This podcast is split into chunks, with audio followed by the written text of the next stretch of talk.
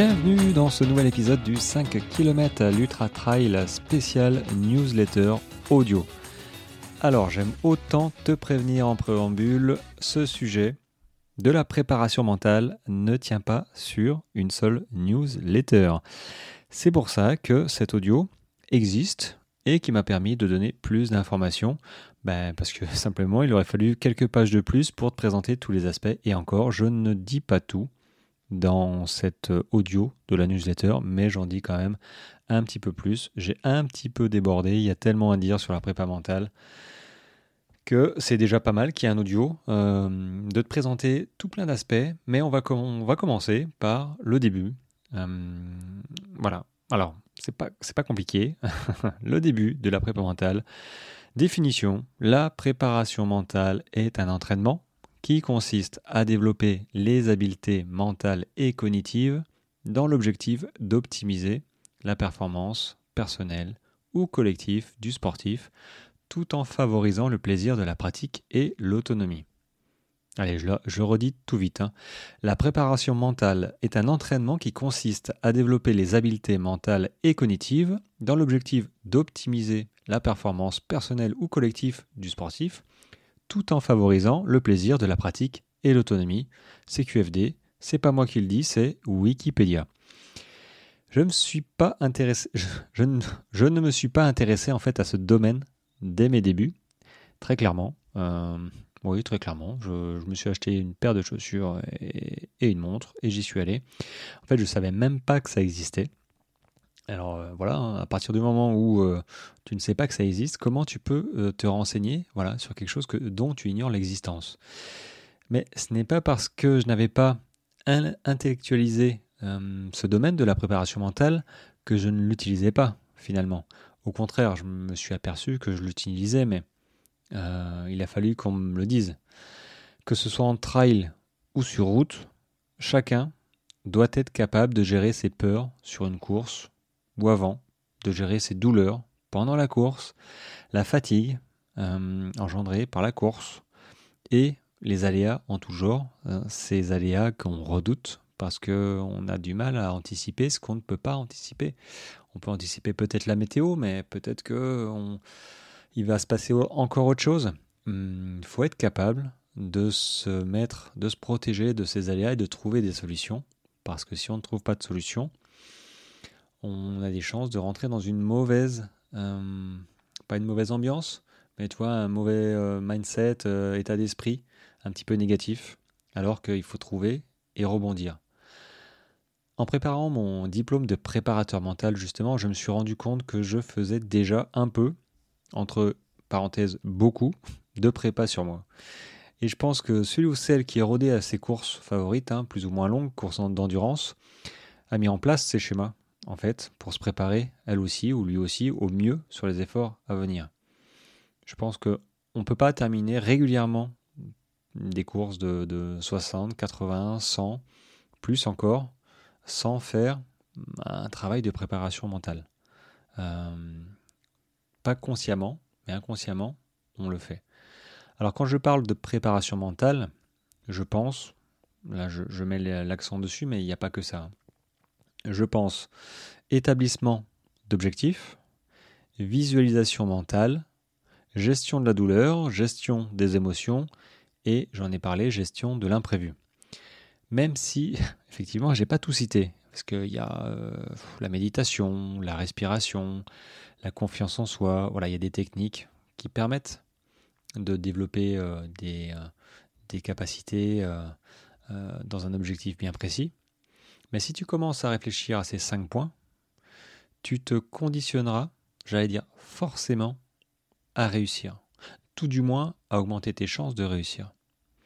Et réussir ne veut pas forcément dire terminer sa course ou faire un temps sur sa course. Si tu as fait ce travail d'objectif en accord avec toi-même, et il n'y a que toi qui peux le faire, c'est pas quelqu'un d'autre qui va dire tiens, ce serait bien que tu fasses, euh, je sais pas, 4 euh, heures au marathon, euh, ce serait bien que tu termines dans les 10 premiers. Euh, non, c'est ton objectif à toi. C'est toi qui cours, c'est toi qui va euh, être dans l'effort, qui va ressentir les choses. Donc si tu n'es pas clair avec toi-même, euh, bah ça, ça risque de pas le faire. Tu ne seras pas en phase.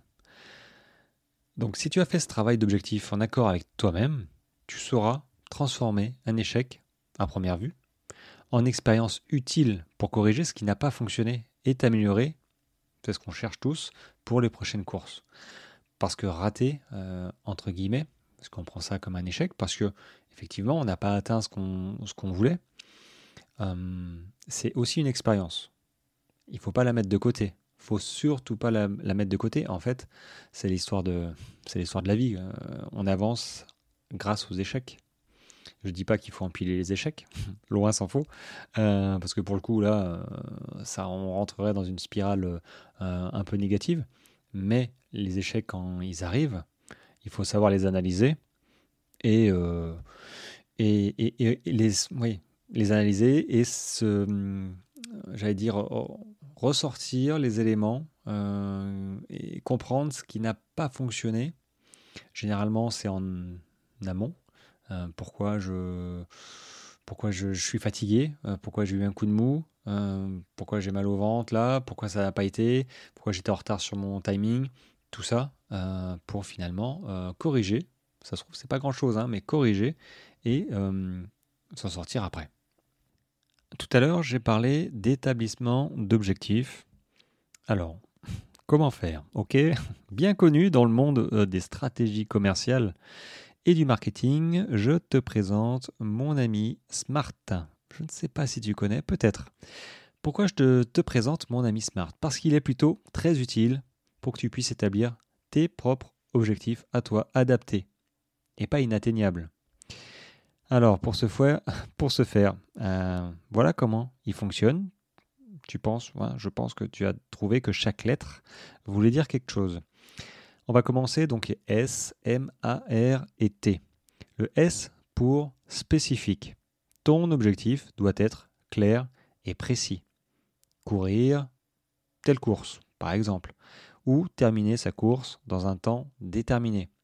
Il n'y a pas d'ambiguïté. Tu choisis. C'est ton objectif à toi. Il doit être M pour mesurable. Mesurable, ça veut dire euh, évaluer les progrès tels que le, bah, ce qui est évaluable, hein, mesurable, le temps de course, la distance parcourue en une semaine, le nombre de sorties aussi dans la semaine nécessaire, tu vois, ce genre de choses. Donc euh, il doit être mesurable. Les, les, progrès pour y arriver doivent être mesurables. Ensuite, il y a le A. A pour atteignable. Comprendre dans atteignable, réaliste. Et c'est, je pense, la base pour ne pas se tromper d'objectif, se choisir un objectif réaliste pour pouvoir justement le réaliser. Ni trop facile à atteindre, ni trop difficile non plus, évidemment. Le R pour relevant.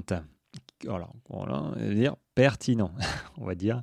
Euh, pertinent. Ton, ton objectif doit être aligné avec tes motivations et tes intérêts. Se tromper d'objectif, très clairement, aura de grandes chances de déboucher sur un échec justement de cet objectif. Je pense, non, j'allais te citer mes 24 heures d'Albi, mais que j'ai pas fini, mais c'était pas vraiment un échec parce que j'ai mis en place d'autres procédés que j'expliquerai juste après, enfin juste après vers, euh, oui, vers, la fin ou le milieu euh, de cet audio. Il reste le T, le T pour temporel. Et oui, et je pense que c'est aussi important. Je le faisais naturellement, mais hum, encore plus maintenant, je m'en rends compte. Le T pour temporel, c'est fixe-toi un temps pour atteindre ton objectif. Ça va te permettre de garder ta motivation et d'être focus sur une date en particulier. Moi, ça marche très bien de me donner des deadlines, de me donner des, bah, des courses en fait. Euh, quand j'ai pas de course en vue, j'ai pas d'objectif, et il m'arrive de, bon, il m'arrive de sauter en fait des séances, des sorties, pas très motivé, et puis de fil en aiguille, bah, tu es de moins en moins motivé, puis vu que tu n'as pas d'objectif en tête, tu as moins de motivation, si ce n'est juste prendre l'air, t'entretenir, et, euh, et ça marche pas. Enfin moi personnellement, ça marche pas. J'ai besoin, euh, j'ai besoin du thé, de temporel de mon ami Smart pour y arriver. Donc euh, si tu te sers de ces cinq lettres, euh, c'est un travail à faire hein, sur soi, de, se poser, de dire bon, ok, euh, quelle course, est-ce que c'est atteignable? On le fait, hein.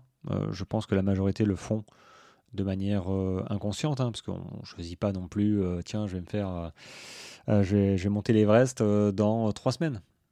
non, ça ne marchera pas. ça marchera pas.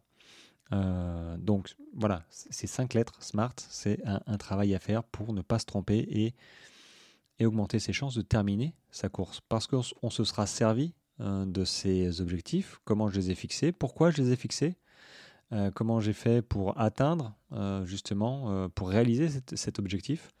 Donc c'est quand même assez important. Alors, comme je disais, je ne pouvais, pas tout je pouvais pas tout expliquer sur la newsletter, au contraire de, cette version audio, même si je ne peux pas encore tout parce que ce serait trop long. Euh, mais voilà, je voulais te parler de mon outil préféré.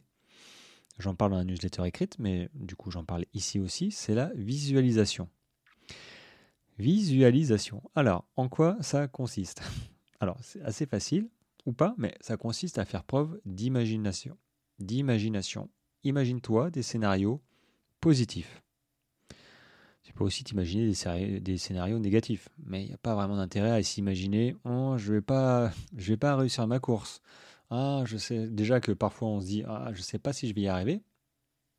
À juste titre, hein, parfois parce que c'est une première expérience, on n'a jamais, couru autant, on s'est jamais engagé sur telle course, euh, donc c'est normal de se poser des questions. Mais par contre, si on, s'imagine en avance de phase des scénarios comme quoi on va rater, euh, non, non, non, non. Donc, la visualisation, c'est bien s'imaginer des scénarios positifs, entre autres. Parce que tu sais très bien qu'à un moment ou à un autre, tu seras dans le dur. Si tu n'es pas dans le dur, c'est que tu cours pas assez vite. Voilà. Euh, même sur du plat, c'est que tu cours pas assez vite.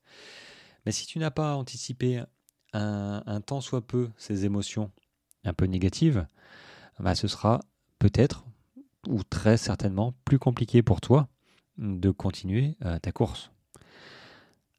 Hum, personnellement, moi je te propose dans un premier temps de visualiser ton parcours.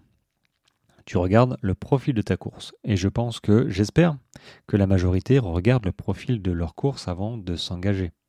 Quand on voit marquer 2000, 3000, 4000, 10 000 mètres de dénivelé, c'est pas mal de regarder un peu le profil. Euh, ça ne changera pas les dénivelés, mais il faut se servir du profil pour imaginer où sont les dénivelés, les descentes?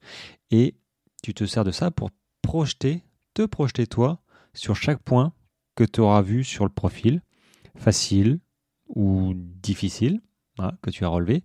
Si par exemple tu vois qu'au 30e kilomètre de ton marathon ou au 70e kilomètre de ton trail, il y a un kilomètre vertical à venir, c'est-à-dire une belle montée qui va te casser un peu beaucoup les jambes et que je déteste euh, parce que généralement c'est dans un champ il n'y a pas un champ avec de l'herbe, il n'y a, pas de, a pas de chemin, et on se retrouve à quatre pattes pour monter euh, ce kilomètre vertical. Ah ça, ça me... Mais ils sont là, généralement ils sont là. Ils les placent, ouais, ils les placent au 60, 70e.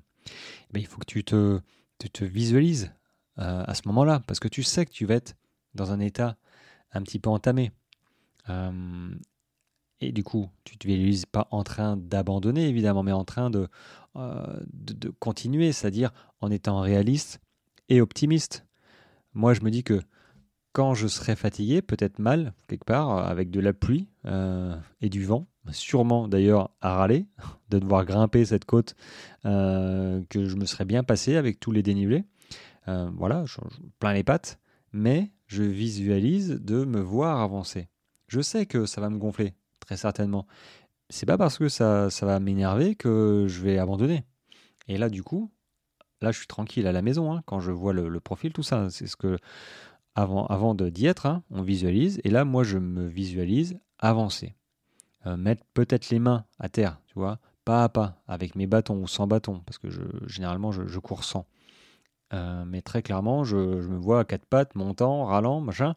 Mais je m'imagine toujours atteignant le sommet en étant euh, bah, hyper, euh, hyper content, satisfait. généralement, ces kilomètres verticaux, il y a un ravito au-dessus. Donc voilà, j'en profite pour manger des tucs, par exemple. Et je continue, quoi. Je continue l'aventure en courant. je repars de là en courant. Et ça, il faut absolument faire ce travail. Je pense que c'est un exercice quasiment obligatoire que, comme je disais tout à l'heure, la plupart font sans le savoir. En regardant le profil d'une course, tu te dis, alors là, ça va être dur. Donc inconsciemment, déjà là, tu te projettes déjà mentalement sur cette difficulté, alors même que tu n'as pas réellement commencé à t'entraîner pour. Ça, c'est extrêmement bénéfique, parce que tu sais que tu, te conditionnes en fait. Je m'imagine dans les salles de départ, avec ce petit stress toujours présent. Vraiment, hein, et, j'ai toujours ce stress en fait. Pourtant, je n'ai pas de problème. Mais dans les salles de départ, j'ai toujours ce petit stress. Et je sais que je vais stresser.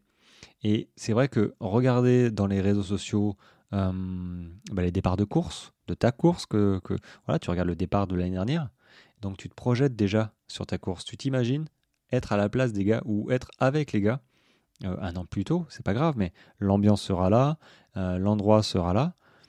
Donc en fait, s'imaginer, visualiser dans le sas de départ, à mon sens, c'est déjà un bon point pour réussir sa course.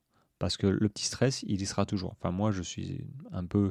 J'ai pas une boule, mais je suis hyper concentré et j'ai un petit peu peur à chaque fois d'avoir loupé. Euh, je sais pas, j'ai oublié de prendre euh, une barre, une, voilà, une connerie comme ça. Bon, l'une des dernières fois, c'était ma montre. Bon, heureusement, ça m'arrive pas souvent de partir sans montre. Euh, mais bon, voilà, un petit stress. Et je suis certain que les élites, peut-être, se posent aussi la question est-ce que je n'ai rien oublié? Voilà, euh, juste ça. Après, euh, sur une course, tu dois aussi t'imaginer bah, ces moments euh, un petit peu pénibles. Est-ce que je vais devoir traverser un, ruisseau? Ça aussi, c'est toujours une question que je me pose.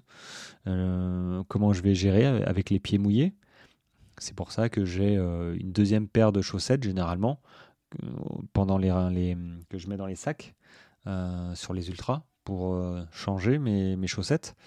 Euh, je m'imagine aussi sur les ravitaux. Donc voilà, quand tu fais ce travail, tu t'imagines vraiment, tu prends le temps de te poser tranquille chez toi. Tu regardes le profil devant ton ordi, devant euh, ton téléphone, où tu veux.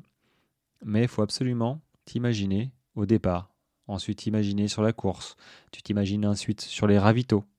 Moi, je m'imagine sur les ravitaux discutant avec ma femme qui me suit euh, souvent, généralement, et mangeant mes tucs, discutant avec, euh, euh, avec les bénévoles. Tu vois, c'est des moments de réconfort. Peut-être avec une petite soupe chaude proposée par justement un bénévole. Et c'est ces moments-là qui sont réconfortants et que tu as envie de vivre. tu sais que tu vas, tu vas souffrir, tu, tu, vas peut-être être transit froid, tu, voilà. Mais le fait de t'imaginer arriver sur un ravito euh, j'ai des souvenirs comme ça qui me reviennent euh, la nuit euh, avec un, petit ravito, avec le feu de bois. Il fait froid, les bénévoles, eux aussi, ils ont froid. Hein, ils ont des grosses doudounes, ils se, les gèlent, hein, sincèrement. Hein. Mais ils sont là, ils t'apportent leur soutien, une petite voilà, ils discutent avec toi, ils t'apportent la soupe, ils te demandent ce que tu veux, tu te poses un peu près du feu pour te réchauffer un petit peu, puis tu repars. Ça c'est ça c'est le trail quoi. Et ça tu peux très bien tu dois très bien, c'est pas tu peux, c'est tu dois très bien l'imaginer parce que c'est des, euh, points positifs. Pourquoi tu t'es inscrite à cette course euh, qui va durer euh, des heures et des heures? Bah, Pour vivre ce genre de moment. La première nuit dehors doit être quelque chose, doit être quelque chose de, pas de festif, mais de pas angoissant. Tu vois, tu dois pas, tu dois pas te mettre une, une, angoisse exagérée sur mon Dieu. Par exemple, hein, j'ai jamais couru la nuit qu'est-ce que ça va être? Évidemment, tu ne sais pas. Donc évidemment, tu as ce petit stress. Mais n'empêche, il faut faire ce travail. Imagine-toi la nuit, est-ce qu'il y a lieu euh, d'avoir peur plus que ça? Euh, Pose-toi ce genre de questions, pose des questions euh, à ton entourage, tu vois, renseigne-toi. Imagine-toi courir dehors et, de réussir, et puis hop, le jour se lève, et tu as un magnifique euh, lever de soleil. Imagine-toi à ce moment-là en disant bah, je, suis, euh, je, suis, à la bonne place, au, bon endroit, au bon moment. Voilà. Et grâce à ma nuit, euh, à courir la nuit, bah, je peux vivre ce genre de moment. Toi, par exemple. Alors, comment se préparer aux défis physiques et mentaux lorsqu'on ne fait pas ce travail, volontaire ou involontaire, d'anticiper ce qui pourrait arriver? C'est une question rhétorique, mais pour moi, la, réponse est assez évidente. Je ne dis pas prévoir le futur, évidemment, mais imaginer des situations probables, très probables, parfois. Peut-être le lacet qui casse, la fermeture du sac qui casse, une gourde qui fuit, ça arrive. ne pas être en forme le jour J aussi, ça arrive. La météo qui est exécrable. Bref, tout ce qui peut s'imaginer. Bon, sans rentrer dans des scénarios hallucinants. Hein. alors, t'imagines, toi, mais après, je ne dis pas avoir, euh, je ne dis pas d'avoir la solution pour chaque situation. Euh, mais si notre esprit, au moment où le lacet, par exemple, va casser, tu te dis, zut, c'est un problème, mais j'y avais pensé avant. Tu n'avais pas forcément trouvé la solution de comment tu ferais. Euh, mais le fait d'y avoir pensé avant, tu vois, c'est, ça devient plus une surprise. Ça, devient une petite déconvenue, mais euh, dans ton cerveau, euh, tu avais déjà un petit peu anticipé ce problème. Donc tu te dis, je vais trouver une solution. Parce que ce n'est pas une surprise totale. Alors j'aimerais aussi attirer ton attention sur un autre domaine que le fait d'anticiper et de visualiser, qui est une étape hyper importante.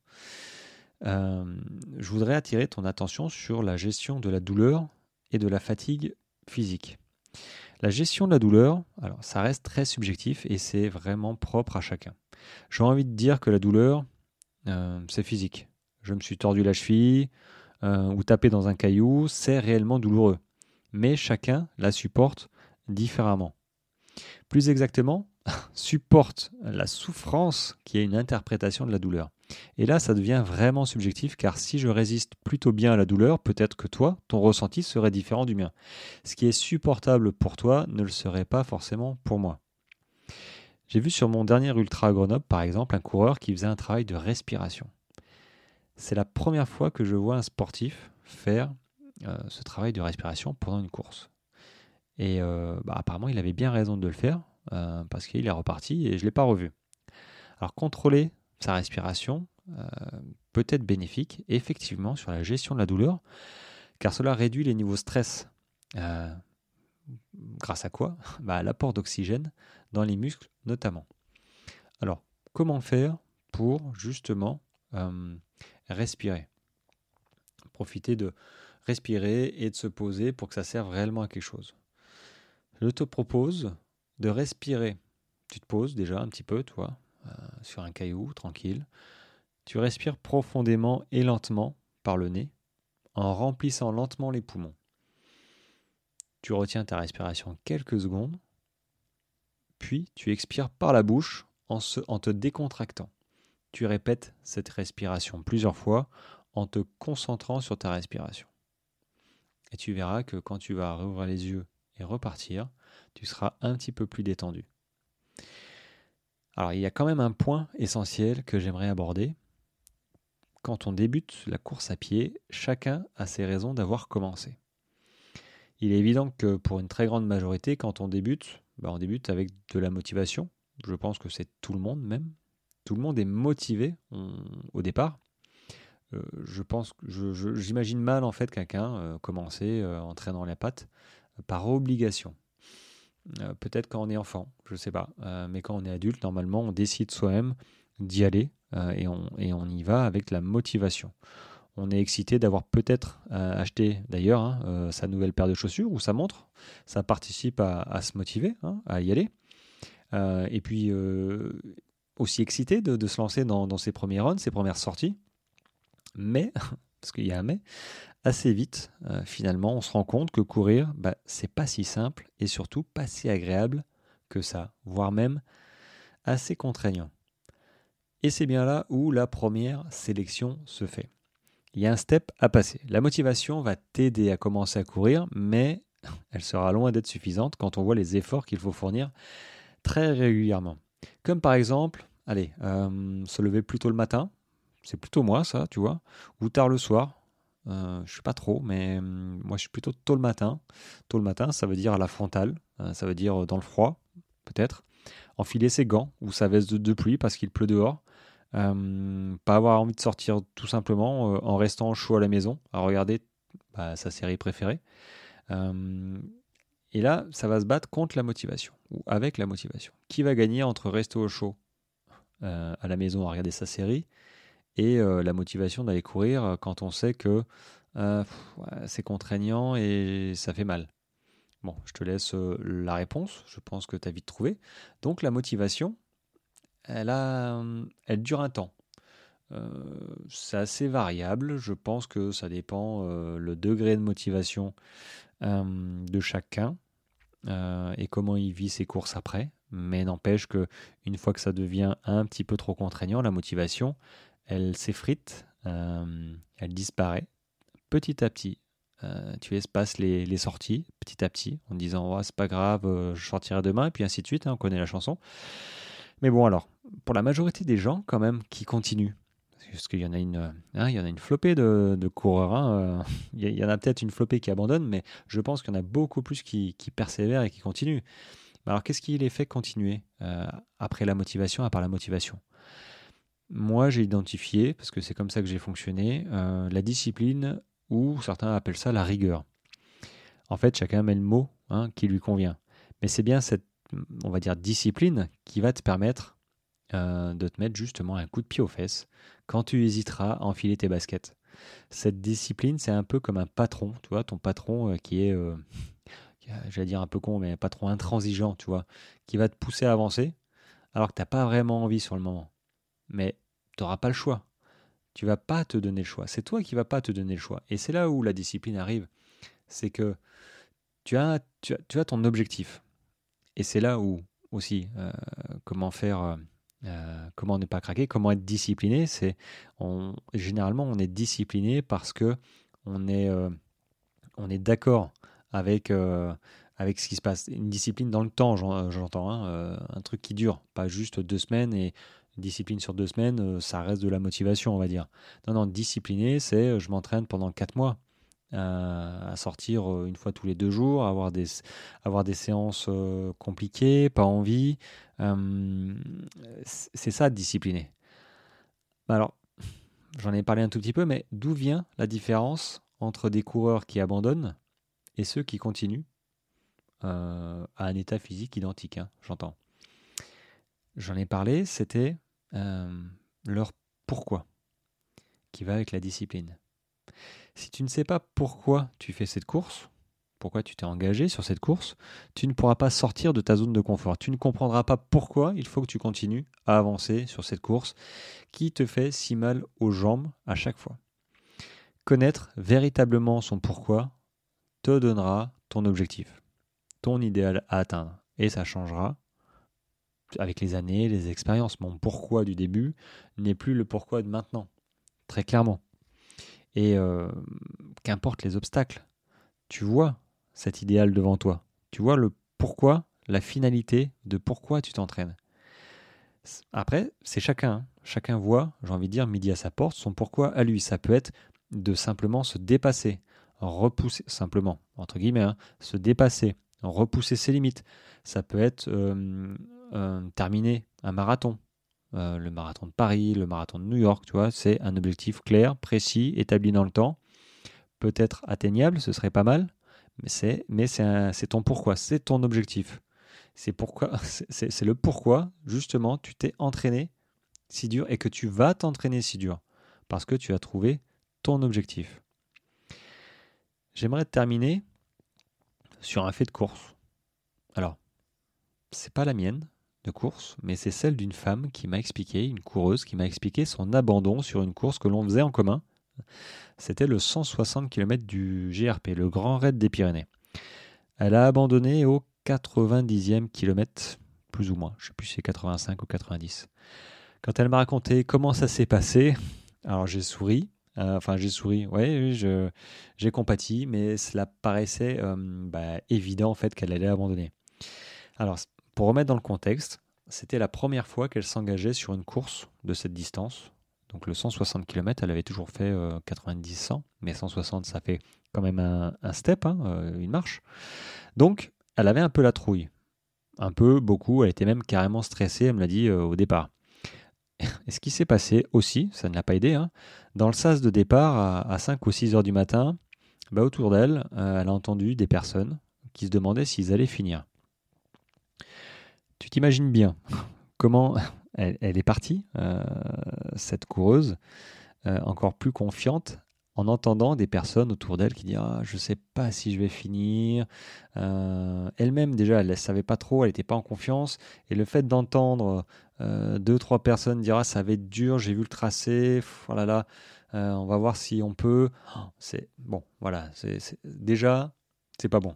C'est pas bon. Mauvais état d'esprit, mauvais. Elle est partie, elle a commencé à courir, limite, elle baissait déjà la tête. Bon, alors, je te, dis clairement, la course, euh, Grand des Pyrénées, elle est difficile. Euh, elle est difficile parce que en 30 ou 40 km, les premiers, euh, bah, tu te manges à peu près 3000 mètres de dénivelé. Il faudrait que je regarde exactement. Donc voilà, ça pique légèrement. Et personnellement, moi, ça m'a un petit peu agacé parce que bah, c'est ma faute. Hein. J'arrivais pas à anticiper en fait les montées.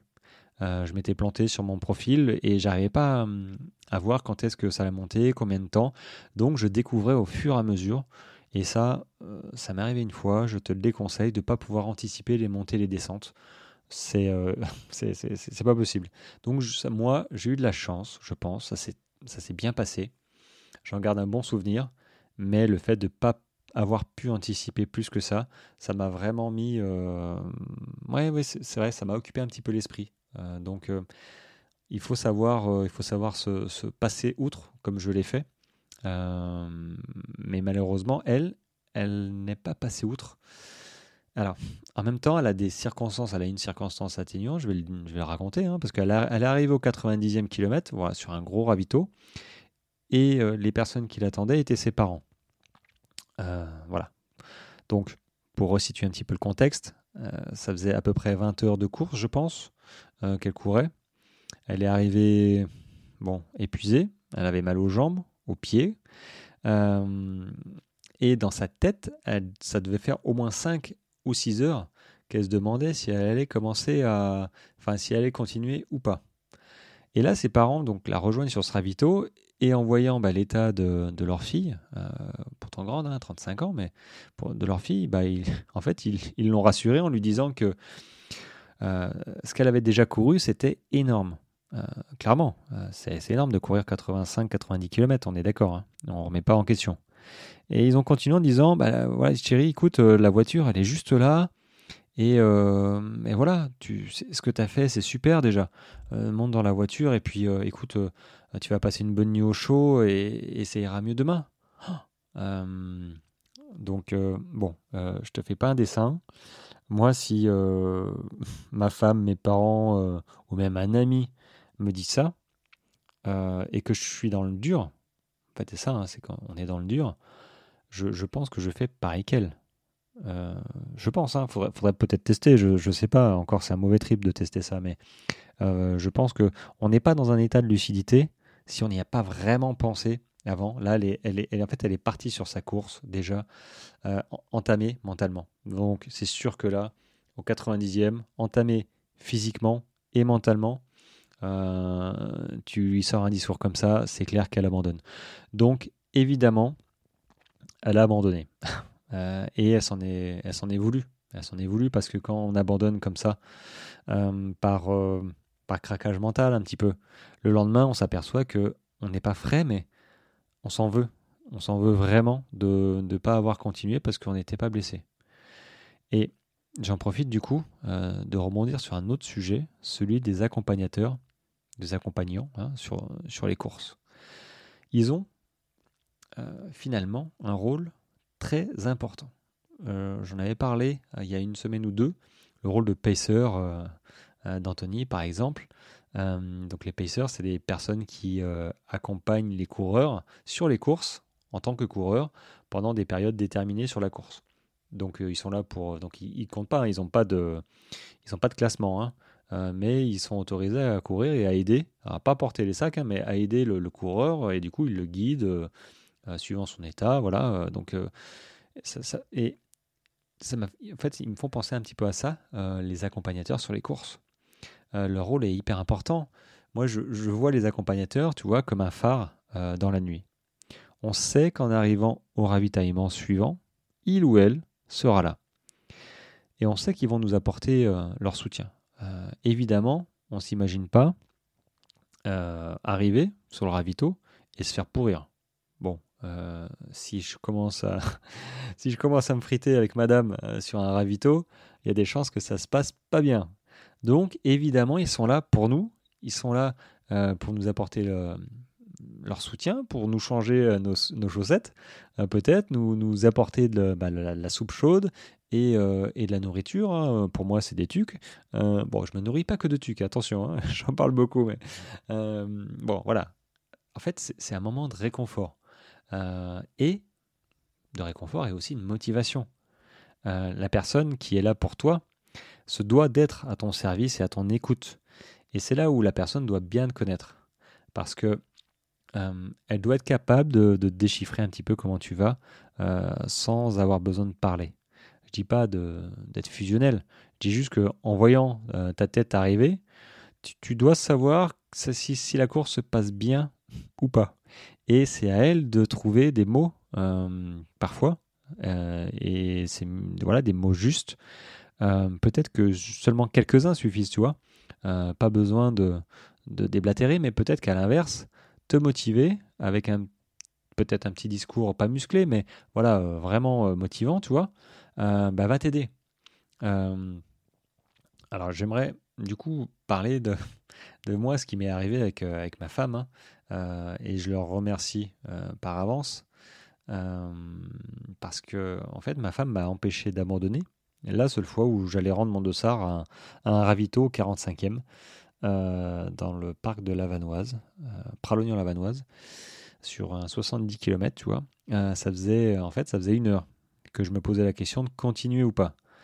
Euh, et forcément, ça, c'est pas bon. Comme je l'ai dit avant, à partir du moment où tu te poses la question, c'est presque trop tard. Donc forcément, euh, mon pourquoi dans cette course, pourquoi j'avais fait cette course, bah, il n'était pas très très fort dès le départ.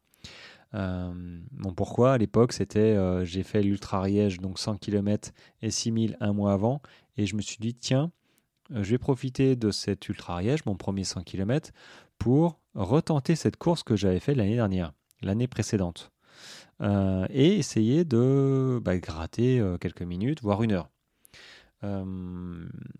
sauf que bah, 100 km, 6005, je crois, de dénivelé positif, quand on n'a pas l'habitude, ça marque, ça marque les jambes. Et enchaîner un 70 km avec 4000 euh, mètres, je crois, de dénivelé. Euh, quatre semaines plus tard, bah, pour le coup, c'était un petit peu trop proche. Je l'ai senti de suite, hein, la première montée de 1000 mètres. J'ai senti que ça allait pas le faire. Donc mon pourquoi était pas, voilà, c'était pas une course, euh, c'était pas la course de ma vie. c'était juste pour gagner un petit peu de temps et c'était presque une expérience, tu vois. Donc mon pourquoi était, était un petit peu, était un petit peu lèche, quoi. En fait, voilà, voilà pourquoi, j'y arrivé, j'ai un petit peu de mal, mais voilà pourquoi euh, j'ai failli abandonner. Et en fait, quand je suis arrivé au ravitaillement, elle m'a dit d'attendre avant de rendre mon dossard. Hein, j'allais euh, retirer mon dossard. Hein. Elle m'a dit attends, attends, on va se poser à une table. Et elle m'a laissé un petit peu manger tout ça. Et, à un moment, elle m'a dit mais écoute, euh, elle m'a posé une simple question en fait. Et cette simple question que j'ai retenue, elle m'a fait l'effet d'un électrochoc. Voilà, très clairement. Cette question, c'était est-ce que tu t'es blessé quelque part? Et là, je me suis retrouvé un peu bête. Mais vraiment, en me rendant compte que je n'étais pas blessé. Euh, alors oui, euh, j'étais épuisé, j'avais mal aux jambes. Euh, c'était, c'était atroce. Ouais, le souvenir, un souvenir de voilà, de, c'était atroce. J'avais vraiment, je souffrais vraiment, mais je n'étais pas blessé. Et alors, je ne sais pas si c'est mon passé de militaire, et naturellement, je me suis dit, mais euh, si t'es pas blessé, bah tu, continues, mec. Enfin, pourquoi t'abandonnerais? Euh, Voilà, c'est, cette, c'est la deuxième question. C'est pourquoi j'abandonnerais si je n'étais pas blessé? Et évidemment, j'ai continué. j'ai continué, j'ai bien fait, hein, parce que faut pas l'oublier, et c'est là où on peut se raccrocher à ça. Euh, le corps, c'est une formidable machine qui est en partie commandée par la tête. Et quand tu es au fond du gouffre, Hein, au fond du trou à un moment donné, ben, il y a un autre moment où tu retrouves des forces. Et c'est impressionnant comme quoi le corps, parfois, souvent, en fait, sur une course d'endurance, il y a des hauts et il y a des bas. Euh, pas des bas en un mot, hein, des bas. des, des au fond du trou, tu comprends pas pourquoi, ou tu comprends pourquoi, mais tu vois pas la, fin du chemin en disant je sais pas si, si je vais aller mieux. Mais en fait, le corps, lui, sait. Mais pour que le corps aille mieux, à un moment, il faut que la tête suive. Et, et ça, ça se travaille. Et c'est vrai que elle n'aurait pas été là. Trop de questions, euh, trop je me posais trop de questions, je commençais trop à me dire est-ce que je continue, j'abandonne? Et elle n'aurait pas été là, j'aurais abandonné. Et alors, je peux dire que je n'ai jamais abandonné sur, le, sur les courses, grâce, grâce à elle. Mais maintenant, j'ai cette phrase, et j'espère qu'elle va peut-être te servir dans les moments où euh, tu seras dans le dur. Pose-toi cette question, est-ce que je suis blessé? Est-ce que je me suis tordu la cheville? Est-ce que tu es blessé quelque part? Si tu es juste cramé, fatigué, euh, épuisé, bon bah bonne nouvelle, t'es pas blessé. Voilà. Donc tu continues. Parce que le corps va, va trouver ses ressources.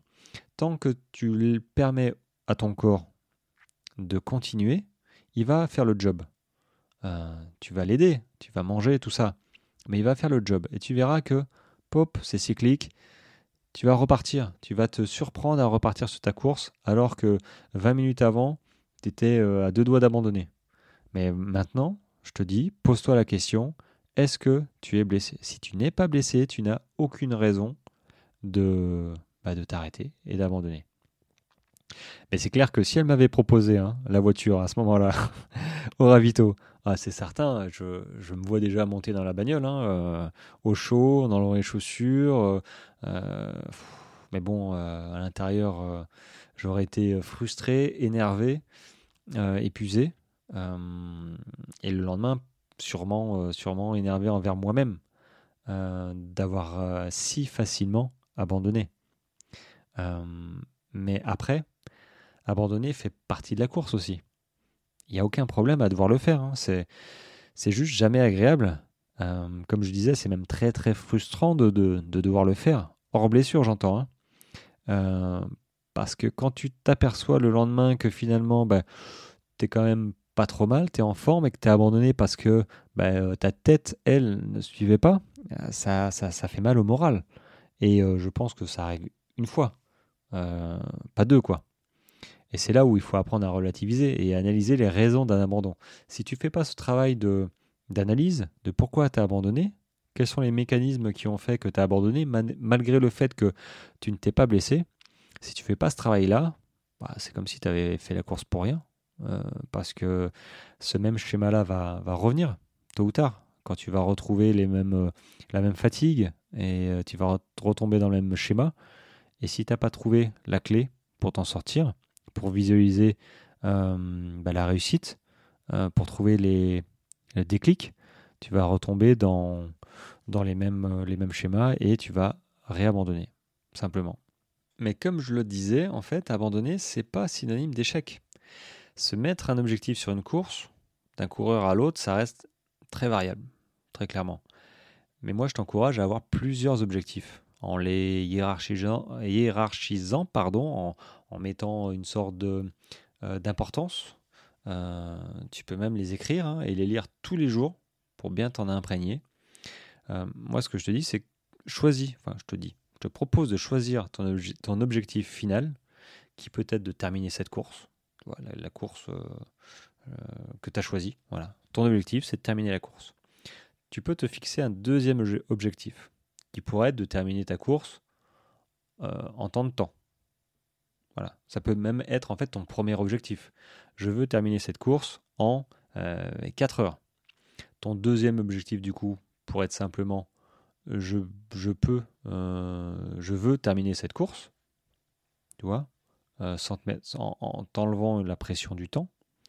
Et un troisième serait de faire au moins euh, les trois quarts du, allez, je vais dire 80 km sur une course de 100 ou 160. Parce que tu considères que faire tant de kilomètres, c'est déjà une belle performance, malgré le fait que tu n'es pas fini. Euh, tu vois, ça, me rappelle euh, comment j'ai planifié, moi, mon 24 heures d'Albi sur route. Hein, c'était, euh, C'était horrible. C'était horrible. Euh, pour un gars qui vient. Alors, j'ai fait de la route, mais là, c'est vrai, sur piste, euh, c'est compliqué les 24 heures. C'était la première fois que je le faisais ça, que je faisais un 24 heures piste, hein, parce que j'avais fait un 24 heures trail. Et sur piste, c'est vraiment une organisation différente et une façon de penser différente. Mais justement, je le savais, c'était un petit peu l'inconnu. Et dans ma tête, c'était bon, c'était plus une expérience en fait. En, fait.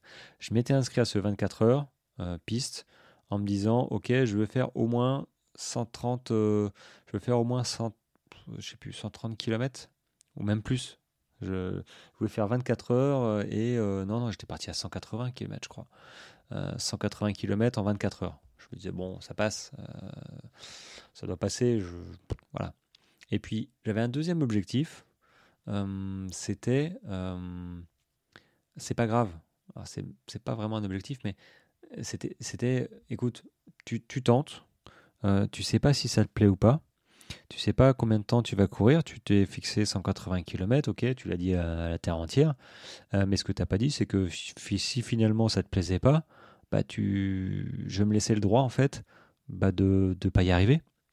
Euh, donc dès le départ en fait, je me suis dit allez vas-y, on part sur les bonnes bases. Et puis assez vite, je me suis dit, hmm, ça va coincer. Quand j'ai fini mon premier marathon, euh, j'ai vu que compliqué, je l'ai fait en 4 heures, mais euh, je n'allais pas tenir comme ça pendant 24 heures. et là, j'ai dit, hmm, ça va pas le faire. Et hmm, mais comme j'avais prévu, en fait, je m'étais laissé une porte de sortie, tu vois. Euh, une porte de sortie en me disant, écoute, tu fais au mieux, ça te sert d'entraînement. Ça, c'était Je pense que c'était mon deuxième objectif, tu vois un objectif euh, subsidiaire euh, sur lequel me raccrocher pour pas mettre ça en échec, c'était euh, quoi qu'il arrive, ça va te servir d'entraînement. et effectivement, c'est comme ça que je l'ai vu. Parce que j'ai abandonné au bout de 9 heures de course. J'ai fait 70 km à tourner en rond. il faisait très chaud au mois de mai. à tourner en rond. Et du coup, j'ai abandonné. J'ai appelé madame. Je lui ai dit Est-ce que tu peux venir me chercher? Elle était à une heure de route. Elle est venue. Et à 21h, je suis rentré à la maison. Euh, j'aurais pu prendre ça pour, euh, pour, euh, pour un échec, parce que je m'étais fixé, j'avais dit, dit à la Terre entière 180 km en 24 heures, enfin la Terre entière, au peu de gens qui, par lesquels j'en ai, parlé. Et ouais, j'ai fait 70 km, et, dans ma tête, tu vois, 70 km, ok, j'ai pas fini. Mais un, ça m'a fait une expérience sur route. Euh, qui me conforte euh, dans l'idée que je ne referai pas. je ne ferai pas un 24 heures de route, c'est mort. Euh, ou pas comme ça, du moins. Peut-être à plusieurs, mais pas, pas d'un coup, comme ça. Il faut que je revoie la stratégie. Et deux, ça m'a servi d'entraînement. C'est comme ça que je le vois. ça m'a servi d'entraînement. J'ai fait 70 km. J'ai quand même fait 70 bornes. personne ne les a fait à ma place. Ça a été une expérience hyper bah, enrichissante finalement de se connaître encore mieux, euh, parce qu'on n'est pas tous faits, euh, on n'a pas toutes, enfin, c'est pas parce que je cours des 160 euh, et plus kilomètres que courir 24 heures c'est assez spécifique. Et je sais que moi, mes faiblesses, c'est de courir en boucle. parce que ça, ça, me fatigue en fait mentalement. mentalement, je suis quelqu'un, je, je, considère comme étant relativement fort mentalement. Mais par contre, si je devais repasser euh, devant la maison, par exemple, euh, faire des boucles devant la maison, c'est sûr, je m'arrête avant la fin. Euh, j'arrive pas en fait. Je me projette en fait. Le problème c'est que je me projette m'arrêter et, boire une bière à la maison ou, prendre une douche chaude. Et, c'est clairement pas bon. En fait, je devrais me projeter à, passer devant et continuer. Et bon, je m'arrange pour pas faire des, entraînements qui passent trop souvent près de la maison. je pars faire des boucles et je reviens. mais là, pour le coup, pour le coup, mon, voilà, mon, mes, mes 70 pardon, km, euh, ça m'a servi d'entraînement. Donc, c'est pas un échec. Donc, c'est à ça que servent les objectifs, de se mettre à des objectifs un petit peu moins élevés, euh, ou si jamais on n'arrive pas à atteindre le premier objectif, ben on se raccroche aux autres, euh, atteignables. Voilà. Je pense que c'est aussi essentiel de se dire, ok, je me suis engagé sur cette course, mais c'est quoi mon, mon vrai objectif et c'est quoi euh, À quel moment de, de, la course je peux considérer que je suis quand même content, même si j'ai pas réussi l'objectif principal À quel moment euh, euh, je me dis tiens, bah finalement j'ai quand même couru X heures, j'ai quand même couru X kilomètres. je me suis quand même fait plaisir. tu vois, ce genre de choses. Donc, faut apprendre à, à, relativiser un échec qui peut être, qui peut être je veux dire, hyper prégnant au début. Hein. parce que abandonner, c'est toujours, toujours un peu pas problématique, mais traumatisant.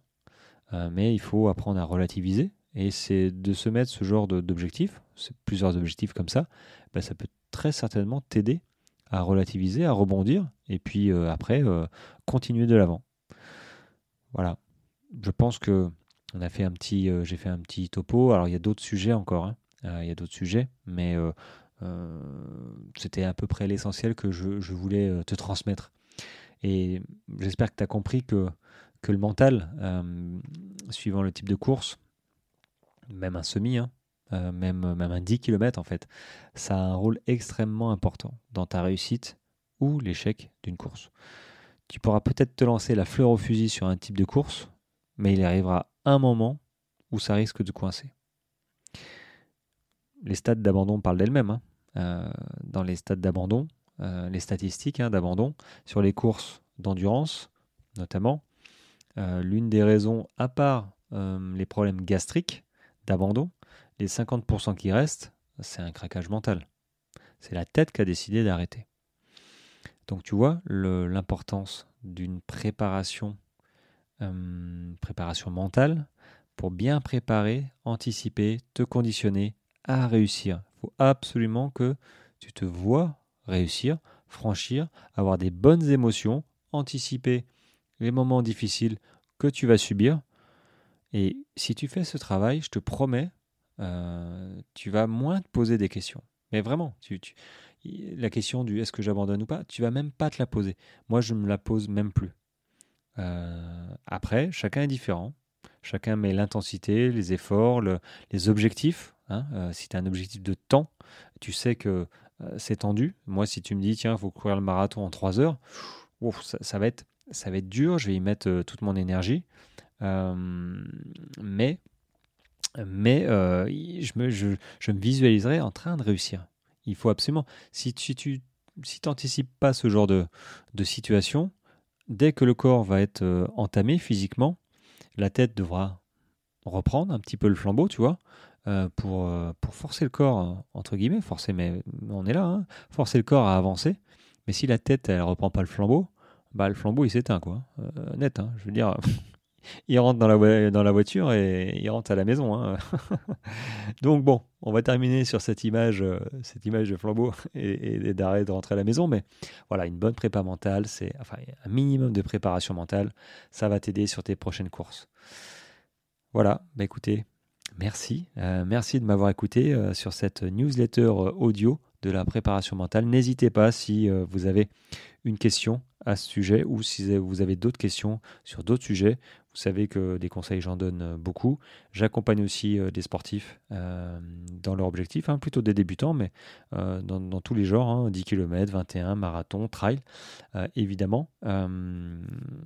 Contactez-moi et je vous dirai un petit peu ce qu'il en est dans mon accompagnement. Et sur ce, on va se quitter sur, sur ce mot, sur cette question que vous devez retenir, je pense, à mon sens, c'est quand tu seras dans le dur, tu voudras abandonner, pose-toi cette question. Est-ce que tu es blessé? Voilà. Si tu réponds non, c'est que tu as ta réponse et tu continues. Allez, sur ce les amis, bonne journée, bon week-end et à très vite. Ciao ciao